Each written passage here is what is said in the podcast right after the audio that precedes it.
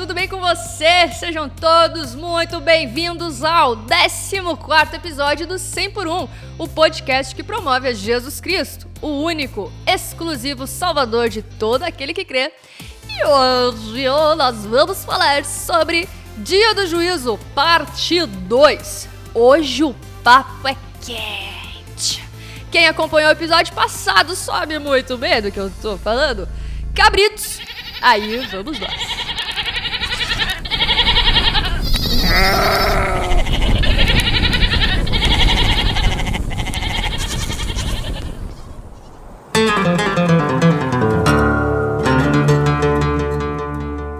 episódio passado, nós começamos a estudar a respeito do dia do juízo a partir do texto de Mateus, capítulo 25, versículos 31 a 40, e hoje nós vamos finalizar seguindo o mesmo texto até o versículo 46. Nós já vimos que no dia do juízo, Jesus Cristo finalmente retornará em poder e majestade, com todos os seus anjos, e ele vai se assentar no trono de sua glória, diante de todos os seres humanos que já pisaram sobre a face da terra.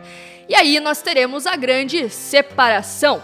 Jesus Cristo define muito claramente quantas categorias? Duas categorias: ovelhas e cabritos. O destino das ovelhas nós já vimos: o céu, a glória, a nova Jerusalém, o paraíso, o lugar onde se experimenta a plenitude de tudo que é bom, de tudo que é perfeito, de tudo que é agradável. Lá. Esse é o destino dos benditos de Deus, das ovelhas. Mas hoje é a vez de falarmos dos cabritos. Hoje, finalmente, vamos descobrir o que acontece com aqueles que rejeitaram a Deus durante a sua vida na Terra. Eles vão ter uma segunda chance? E a pergunta que não quer calar: um Deus de amor, um Deus misericordioso, é capaz de fazer as suas próprias criaturas sofrerem eternamente os tormentos do tão temível inferno? Aliás, inferno. Esse lugar existe mesmo? Inferno é um lugar real? E se ele é real, como é que ele é?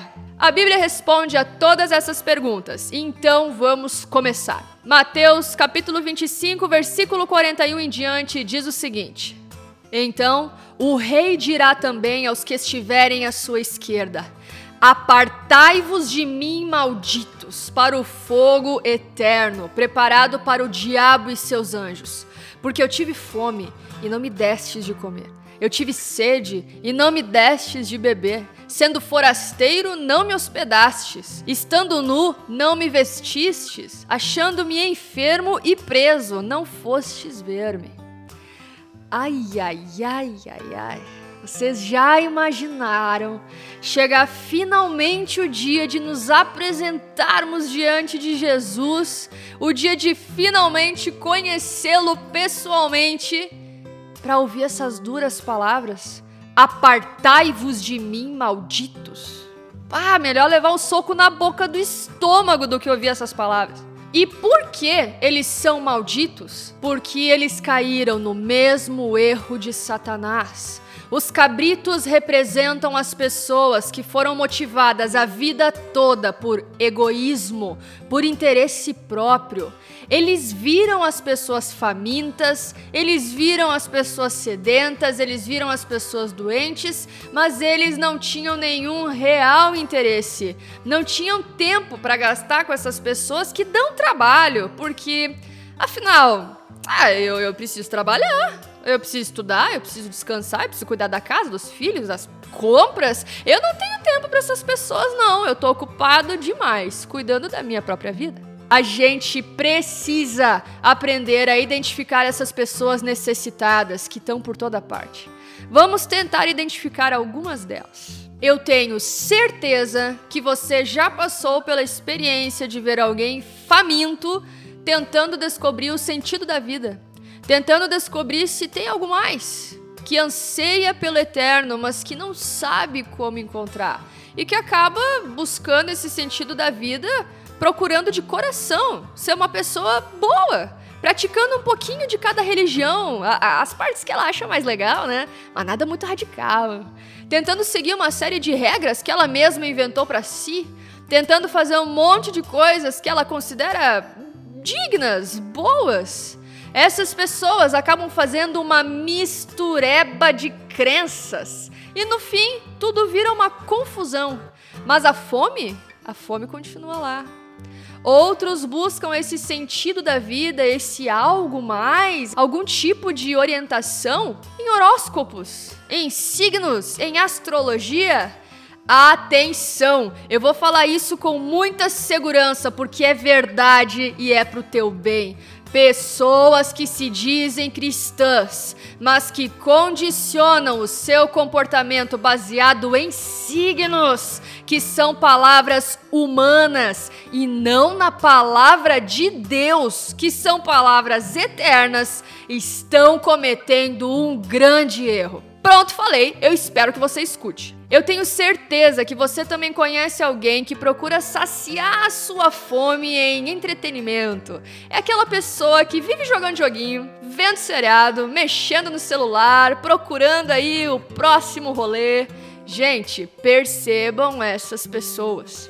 Eu tenho certeza que você também conhece alguém que procura saciar a sua fome em relacionamentos, que são aquelas pessoas que vivem trocando de namorado, um atrás do outro, que não suporta ficar solteira. Ou pessoas famintas, buscando saciar sua fome em diversão, em prazeres, em bebidas, em drogas, em sexo, mas que não conhecem a Cristo, que é o único capaz de saciar essa fome. Tem muita gente sedenta, praticamente implorando por atenção, postando foto, atrás de foto, atrás de foto, atrás de foto nas redes sociais, fazendo de tudo para ser notada, para ganhar um elogio, para ter uma conversa, um e aí, quanto tempo? Como é que você tá? Clamando por uma migalha de atenção. Essas pessoas estão por toda parte. Nós temos famintos, sedentos, estrangeiros, presos, doentes em toda a parte. Quando eu li essa passagem, eu costumava imaginar pessoas mais distantes, sabe? Pessoas, sei lá, pobres e miseráveis, à margem da sociedade, vestindo trapos na rua. Mas aí eu comecei a reparar na realidade espiritual das pessoas à minha volta, inclusive amigas minhas, pessoas próximas mesmo. E foi aí que eu me assustei pra caramba. Quanta gente miserável! Quanta gente bem vestida por fora, mas que são miseráveis por dentro. É assustador. Pessoas que vivem sedentas, sempre à procura de algo que as sacie, que precisam de Jesus, a fonte de água viva. Há muitas pessoas ricas, famosas, influentes, poderosas, com fome de sentido, com fome de vida real, gastando todo o seu dinheiro em bobagens passageiras e que precisam ouvir que nem só de pão viverá o homem, mas de toda palavra que procede da boca de Deus. Eu tenho certeza que você e eu temos muitos familiares, amigos, colegas de trabalho, colegas de escola, vizinhos, enfim, pessoas próximas que ainda não descobriram que estão presas, porque todo aquele que comete pecado é escravo do pecado.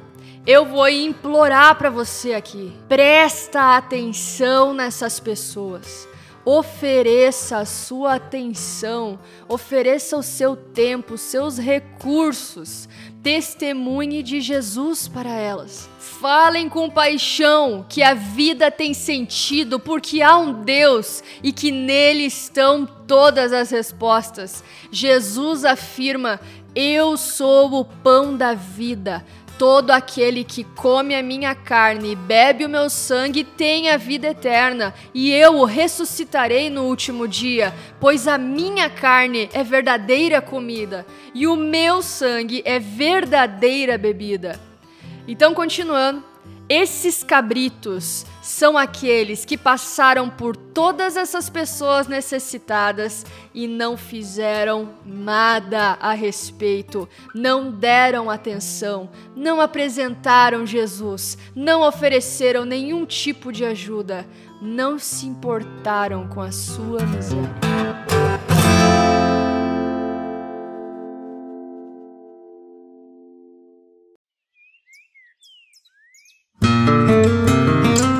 Mas os cabritos respondem à acusação de Jesus perguntando: Senhor, quando foi que te vimos com fome, com sede, forasteiro, nu, enfermo ou preso e não te assistimos? Então lhes responderá: Em verdade vos digo que sempre que o deixastes de fazer a um destes mais pequeninos, a mim o deixastes de fazer. Mais uma vez encontramos um grupo cheio de pessoas surpresas. Senhor, quando foi que não fizemos isso, Senhor? O que isso nos revela? Que no dia do juízo nós vamos ter muitas pessoas surpresas. Vai ter muita gente chegando no céu achando que são salvas, mas na verdade nunca foram são pessoas que caíram na armadilha do auto-engano. E sabe qual é o problema de uma pessoa enganada? Ela não sabe que está enganada. Sabem por que eu leio a Bíblia, gente? Vocês acham que é porque eu, sei lá, não tenho mais o que fazer? Não, gente, é por causa disso. Porque a única forma de eu descobrir se eu tô andando na mentira ou se eu tô andando na verdade é através da palavra de Deus. A única forma de eu descobrir se eu estou me enganando ou não é através da palavra de Deus. É o único remédio que combate o auto-engano. No início da minha vida, eu pensava que eu sabia de tudo o que estava acontecendo dentro de mim.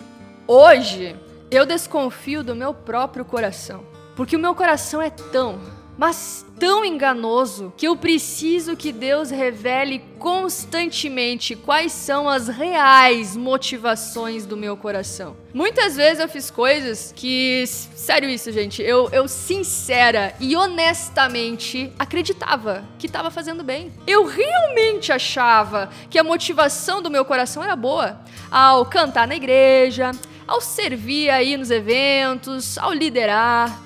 Mas depois de pedir para Deus revelar o que estava no meu coração, ixi, rapaz, que vergonha. Oh, eu encontrava motivos bem menos nobres para as minhas até então boas ações.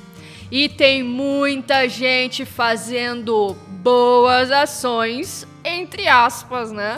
Por motivações totalmente egoístas. Muita gente quer simplesmente aparentar piedade para esconder os seus podres com as tais boas obras. Muita gente só quer receber créditos no meio social, quer aparecer, olha como eu sou bom, minha gente. Muita gente só faz o bem para alívio de consciência. Tem gente que faz um bem aqui e ali para compensar o mal que ela faz aqui e ali, meio que tentando equilibrar, né, uma balança imaginária, sabe? Muitos tentam negociar com Deus, tipo, Senhor, eu faço isso se você fizer isso, tá? Tipo, Deus, eu contribuo com a igreja e você continua abençoando meus negócios, combinado? Eu já vi gente ajudando na igreja só para trovar um menininho uma menininha. Então, se a gente for até a motivação real do coração e encontrar o mais puro egoísmo ou vaidade, então até o aparente bem é mal. Vocês entendem isso? Não é bem coisa nenhuma. Se a nossa aparente boa ação é motivada pelos motivos errados, por mérito, por egoísmo, por glória pessoal, por aparências, isso não vale absolutamente nada. Essas pessoas surpresas por terem feito tantas boas obras, e isso não valer absolutamente nada diante de Deus por causa da motivação do seu coração, terão passagem direta para o inferno.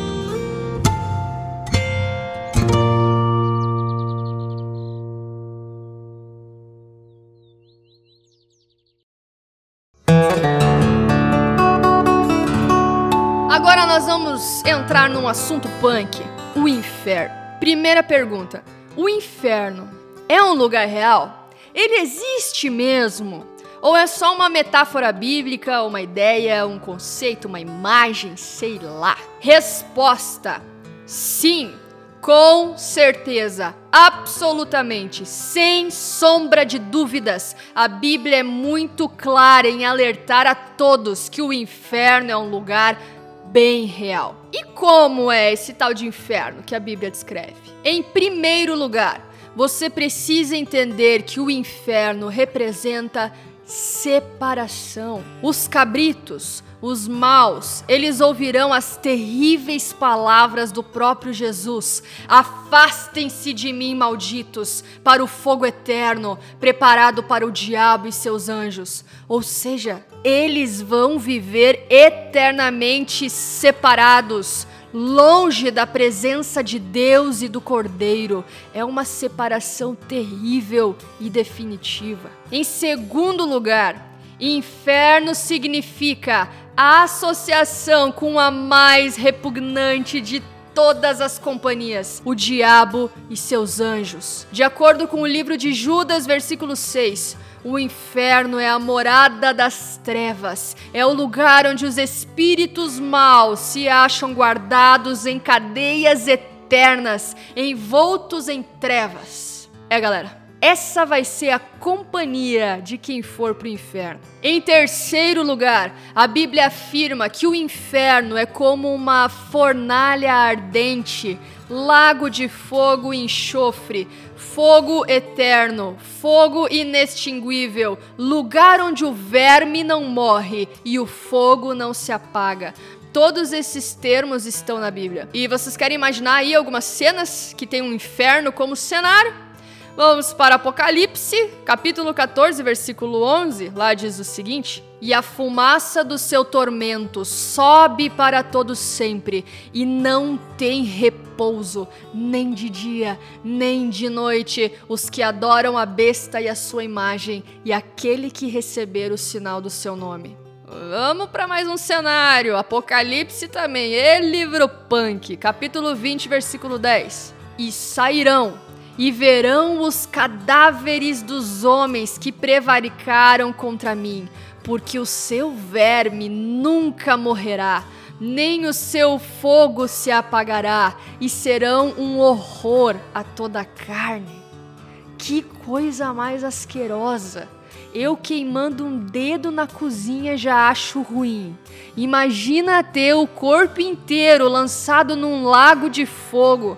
A palavra de Deus nos alerta que o inferno é um lugar de fogo, de chamas, de tormentos, de vermes, de prantos, de choro, de ranger de dentes, de sofrimento intenso é uma prisão de onde não tem como escapar, não tem alívio em momento algum. Lá é o lugar onde você procura pela morte, mas não encontra. A morte seria um alívio nesse lugar, mas lá você não morre. Lá o fogo devora por toda a eternidade. E esse é o nosso quarto ponto a respeito do inferno. O inferno é para sempre. Você não pode mais dizer que não foi avisado. A Bíblia é clara em relação a isso. Mateus capítulo 25, versículo 46 afirma: "Irão estes para o castigo eterno, porém os justos para a vida eterna." Sabe o que significa eterno?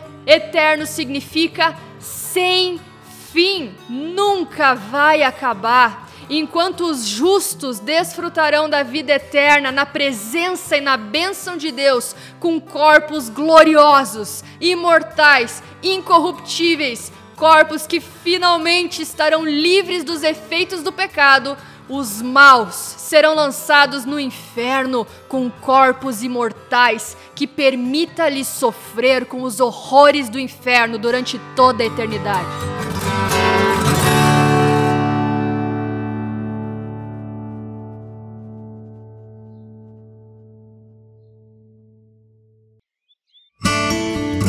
E vamos para a pergunta que não quer calar. Mel, um Deus de amor um Deus misericordioso. Ele é capaz de fazer as suas próprias criaturas sofrerem eternamente os tormentos do tão temível inferno? A resposta é sim. Jesus falou da maneira mais clara possível que faria exatamente isso. Deus nunca disse que salvaria todo mundo. Deus disse que salvaria todo aquele que crê em Jesus Cristo. Essa é a palavra e a promessa de Deus. O que fugir disso é mentira e autoengano. E deixa eu tentar esclarecer mais isso aí. Suponhamos aqui, ó, imagina essa cena. Se você atirar um tênis na minha cabeça e cuspir na minha cara, provavelmente não vai acontecer nada com você. Você vai seguir a sua vida eu vou seguir a minha. Agora, se você atirar um tênis na cabeça do presidente dos Estados Unidos e cuspir na cara dele, provavelmente você vai ser preso e vai passar uns bons anos pagando por isso. Vocês percebem a diferença? Não é tanto o que você faz, é contra quem você faz. Se você rejeitar e cuspir no rosto do Filho de Deus, você vai sofrer no inferno durante toda a eternidade.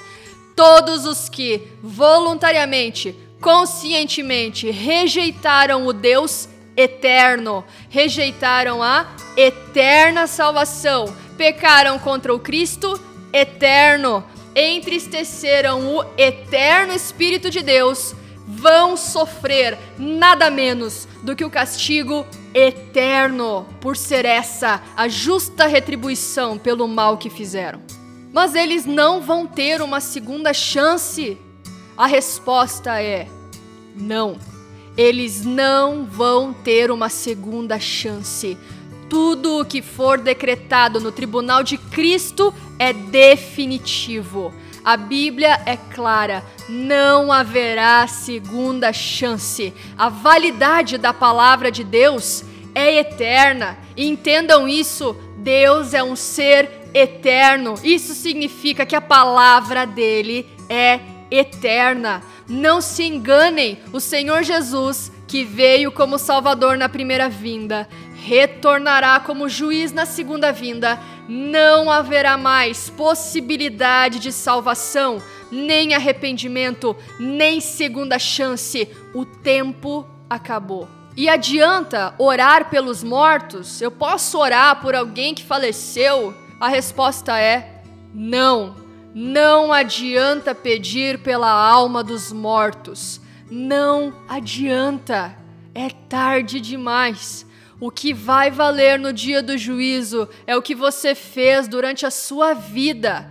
Cada um responderá diante de Deus por si. Mateus, capítulo 16, versículo 27 afirma que o Filho do homem virá e então retribuirá a cada um conforme as suas obras. Isso quer dizer que no dia do juízo haverá uma análise meticulosa da nossa vida, um tipo de exame final antes de ingressar na eternidade. Romanos 14, 12 diz que cada um de nós prestará contas de si mesmo a Deus. Hebreus 4,12 garante que não há criatura que não seja manifesta na sua presença.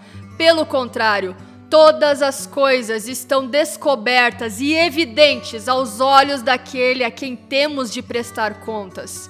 Ou seja, não tem para onde correr, não tem onde se esconder e não tem como fingir mais nada. Aqui na Terra, a gente até consegue disfarçar os nossos podres, consegue aparentar coisas, consegue enganar com o nosso teatro, mas Deus é o ser que nos enxerga como nós realmente somos, e o dia do juízo é o dia da prestação de contas. E sobre o que nós teremos de prestar contas? Através da Bíblia, nós entendemos que Deus fará duas perguntas fundamentais. Primeira, o que você fez com o meu filho Jesus Cristo? Deus não vai perguntar sobre a igreja que tu frequentava, não vai perguntar sobre a sua visão religiosa ou doutrinária. O único ponto relevante vai ser: você aceitou o que Jesus Cristo fez por você? Você aprendeu a obedecer e confiar nele? Você creu? A Bíblia afirma claramente que Jesus é o único caminho para chegar ao Pai. E aí, você seguiu esse caminho durante a sua vida? Segunda pergunta que Deus vai fazer: O que você fez com o que eu te dei? Ou seja, o que você fez com o tempo que eu te dei? Com os talentos que eu te dei, com as oportunidades que eu abri para você? O que, que tu fez com as dádivas, com a energia, com os relacionamentos, com os recursos que eu te dei? O que você fez com tudo aquilo que Deus deu para você? Você gastou tudo com você mesmo? Ou você usou para os propósitos que Deus tinha para você? A primeira pergunta determina onde você vai passar a eternidade. Rejeitou Jesus? Inferno. Creu em Jesus? Céu. Simples assim. A segunda pergunta determina o que você fará na eternidade. Vocês lembram que eu falei no último episódio que tanto crentes quanto descrentes irão ser julgados, mas que seriam julgamentos diferentes? Nós precisamos entender isso aqui. O julgamento dos descrentes vai determinar onde eles passarão a eternidade, se é no céu ou no inferno. E como todo mundo aqui agora sabe, eles vão ser condenados ao inferno, por quê? Por terem rejeitado a Jesus Cristo mas o julgamento dos crentes não vai determinar onde eles passarão a eternidade. E por que, Melissa? Porque isso já está decidido. Jesus afirma: quem ouve a minha palavra e crê naquele que me enviou, reparem, são condições. Ouvir e crer são condições. Quem ouve a minha palavra e crê naquele que me enviou, tem a vida eterna não entra em juízo, glória a Deus, mas passou da morte para a vida. Ou seja, todos os que ouviram e creram em Jesus já passaram da morte para a vida. Não tem julgamento dos crentes nesse sentido. Por meio da obra de Jesus Cristo na cruz, eles já estão garantidos no reino de Deus. Tá, mas e aí? Então, qual é que é desse julgamento dos crentes? A recompensa, o galardão, é o que você fará durante toda a eternidade. Qual será o seu trabalho, a sua função?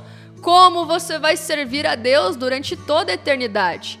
Cada um será recompensado segundo as suas obras. Tem milhões de versículos falando sobre isso. A Bíblia afirma que as obras de todos os crentes serão provadas pelo fogo. Eu imagino, na minha cabeça, que adoro imaginar cenários, que Deus vai jogar tudo que eu fiz na vida numa grande fogueira. E sabe o que, que vai queimar?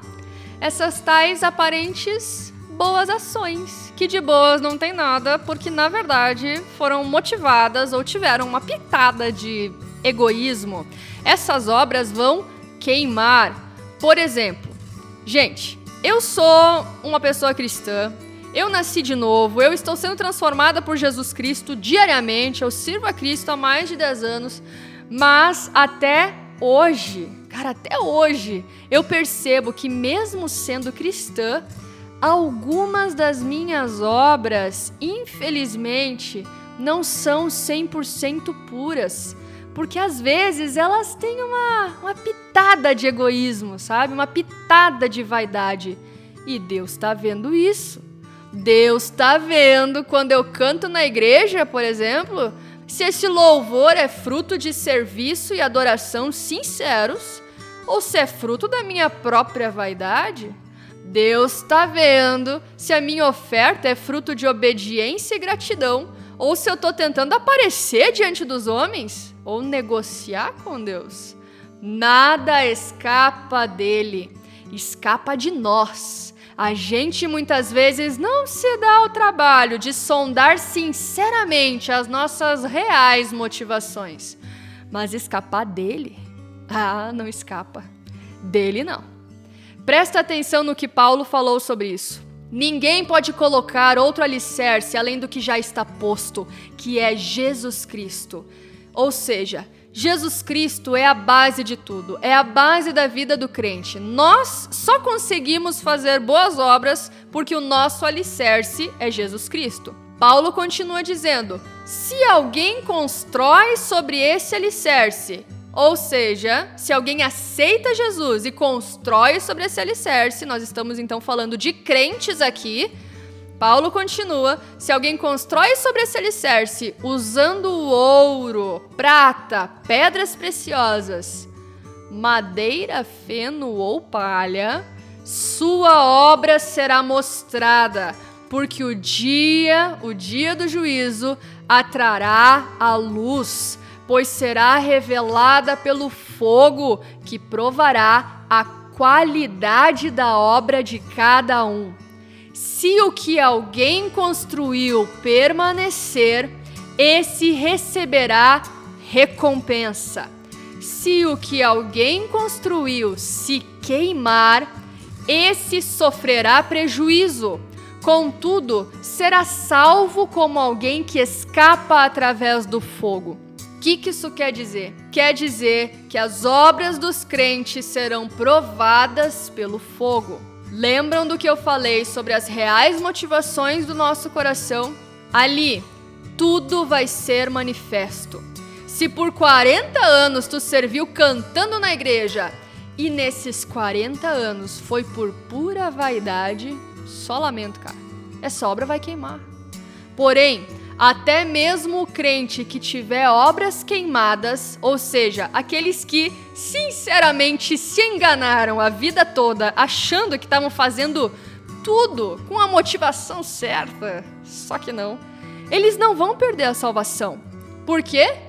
Por causa do alicerce. Jesus, ele é toda a nossa segurança diante de Deus e não as nossas obras. Paulo diz que esses camaradas serão salvos como alguém que escapa através do fogo. Mas então, qual que vai ser a perda deles? O versículo fala que eles sofrerão prejuízo.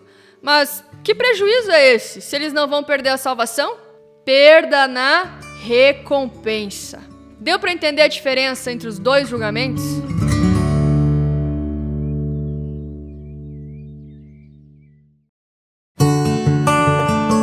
Nós vimos aqui que há apenas dois destinos possíveis. Não há outro destino fora esse. Jesus não fala de purgatório, Jesus não fala de segunda chance, Jesus não fala que é temporário, Jesus não fala que as pessoas podem voltar à terra e reencarnar para ter outra vida.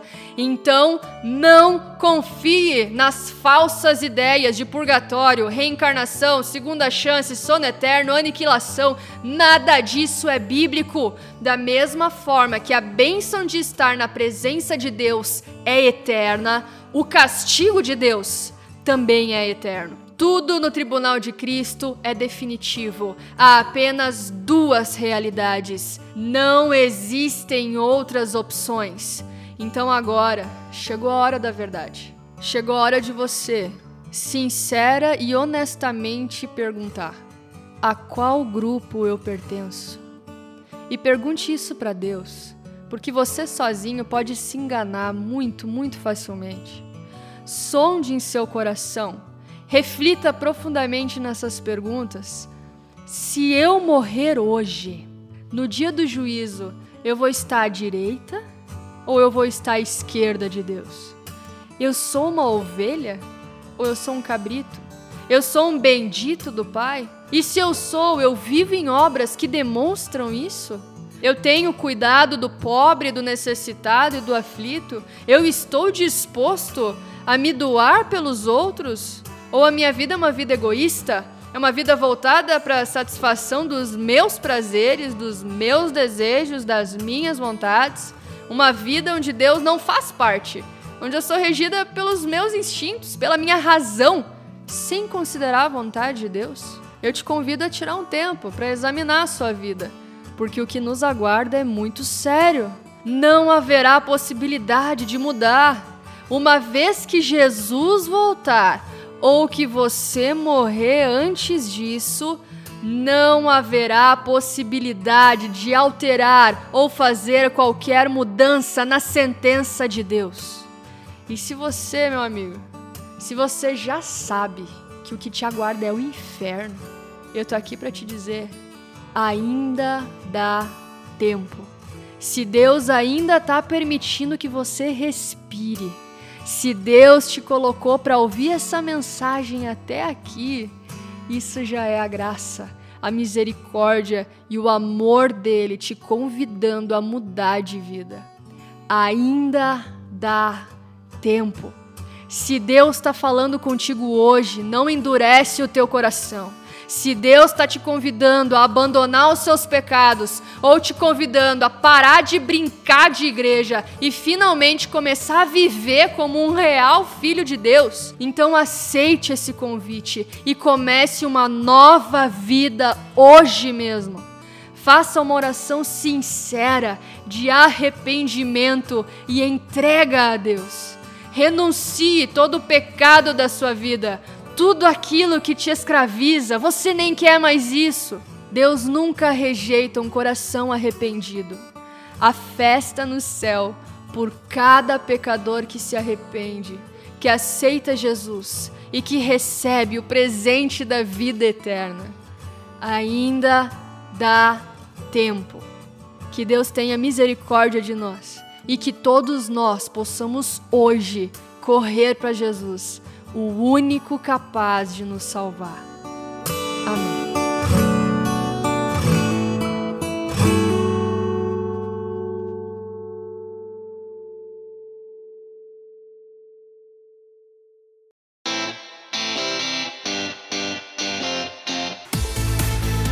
Então, se você curtiu esse episódio, já me segue por aqui para ficar por dentro de todas as novidades e não perder mais nada. E é claro, compartilha com seus amigos, com suas amigas, seus parentes, porque isso também é uma forma de semear a palavra de Deus. E é isso. Tamo junto. É nós. Paz de Cristo.